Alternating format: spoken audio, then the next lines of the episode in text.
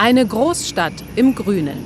Das ist Masterplan und Staatsdoktrin in Singapur. Schön und gut, sagt Kalai vom Wildtierrettungsdienst Acres. Aber mit dem Dschungel kommen eben auch die Dschungelwesen zurück, wie Affen, Schlangen und Fledermäuse. Fast 9000 Anrufe bekommen die Tierretter jedes Jahr, Tendenz steigend. Der erste Job heute diese Schule. Kinder haben einen Varan entdeckt. Er soll sich bei den Toiletten verstecken. Ausgewachsen können die Echsen bis zu drei Meter lang sein und ein Biss ist extrem schmerzhaft. Doch das hier ist eher eine Babyversion und ziemlich harmlos. Wenn man sie in Ruhe lässt, sind sie überhaupt nicht gefährlich, sagt Kalai. Doch die Schulsekretärin ist da offensichtlich ganz anderer Meinung. Ich hatte Angst. Sowas habe ich noch nie gesehen. Ich glaube, die Schüler hatten auch Angst. Ich habe mich hier 45 Minuten nicht vom Fleck bewegt, auf Hilfe gewartet und das Ding nicht aus den Augen gelassen.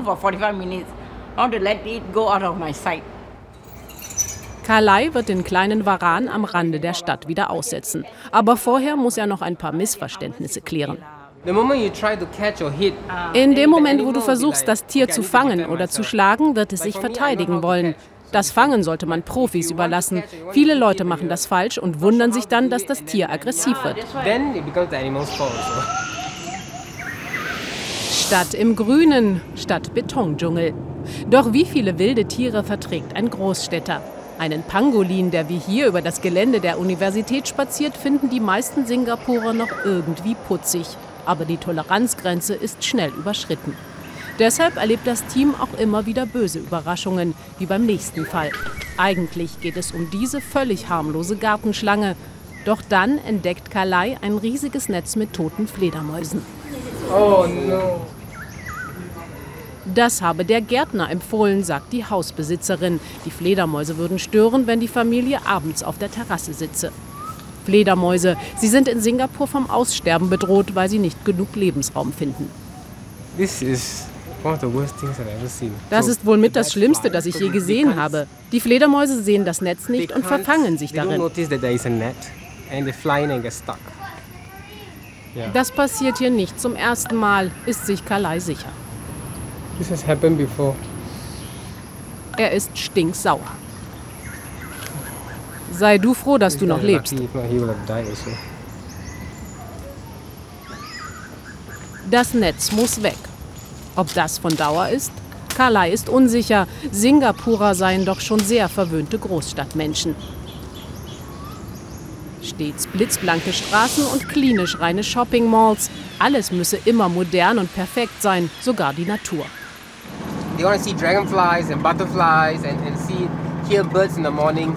Die Leute wollen am liebsten nur Libellen und Schmetterlinge sehen und morgens Vögel singen hören. Aber so funktioniert Natur in den Tropen nun mal nicht. Denn natürlich zieht das auch andere Tiere an, wie Schlangen, Warane, Otter und so weiter. Wir versuchen den Leuten nahezulegen, toleranter zu sein. Denn das wird einfach immer öfter vorkommen. Das lässt sich nicht verhindern.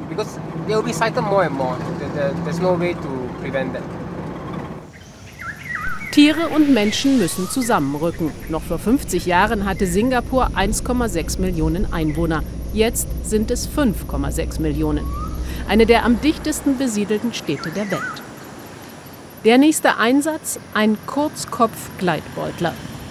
Der lebt eigentlich an der Ostküste Australiens und nicht in einer Wohnanlage in Singapur. Ein Knäuel aus Taschentüchern, darin ein kleines Wesen, aber großer Lärm. Hat er sie schon gebissen, will Kalai wissen? Normalerweise beißen die. In der vergangenen Nacht hätten sie laute Geräusche vor der Wohnung gehört. Das war sehr seltsam. Erst dachten wir, das sei ein Eichhörnchen. Dann habe ich gesehen, nein, ein Kurzkopf-Gleitbeutler. Kannte ich von Instagram. Sie sagte, das ist ein seltenes Tier, wir müssen das melden. Kalai ist nicht sicher, ob er die Geschichte vom Zufallsfund glauben soll. Singapur ist weltweit einer der Hauptumschlagplätze für den Handel mit illegalen Haustieren. Jede Woche hat er zwei bis drei solcher Fälle. Auch der Kurzkopf-Gleitbeutler war sehr wahrscheinlich mal Schmuggelware. Sie werden zusammengefercht und unter den furchtbarsten Bedingungen geschmuggelt. Darüber denken viele Leute nicht nach. Der illegale Handel trägt dazu bei, dass so viele Tierarten aussterben.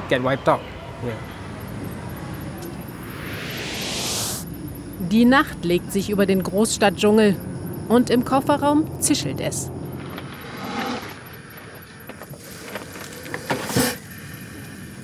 Diese Kobra muss ausgesetzt werden. Sie sendet uns Liebesgrüße. Im Ernst, das Zischen ist eine Warnung. Legt euch nicht mit mir an. Sie hatte sich in einer Tiefgarage verirrt. Schlangen hätten zu Unrecht einen schlechten Ruf, meint Kalai. Nur wegen dieser Hollywood-Filme. In Wahrheit seien sie eher scheue Wesen, solange der Mensch sie in Ruhe lasse.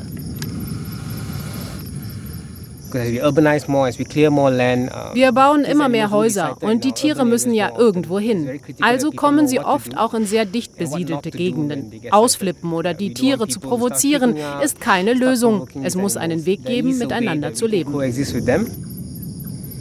Die Kobra schlängelt sich zurück in den Urwald. Und auch für die Tierretter ist nun endlich Nachtruhe in der grünsten Stadt Asiens.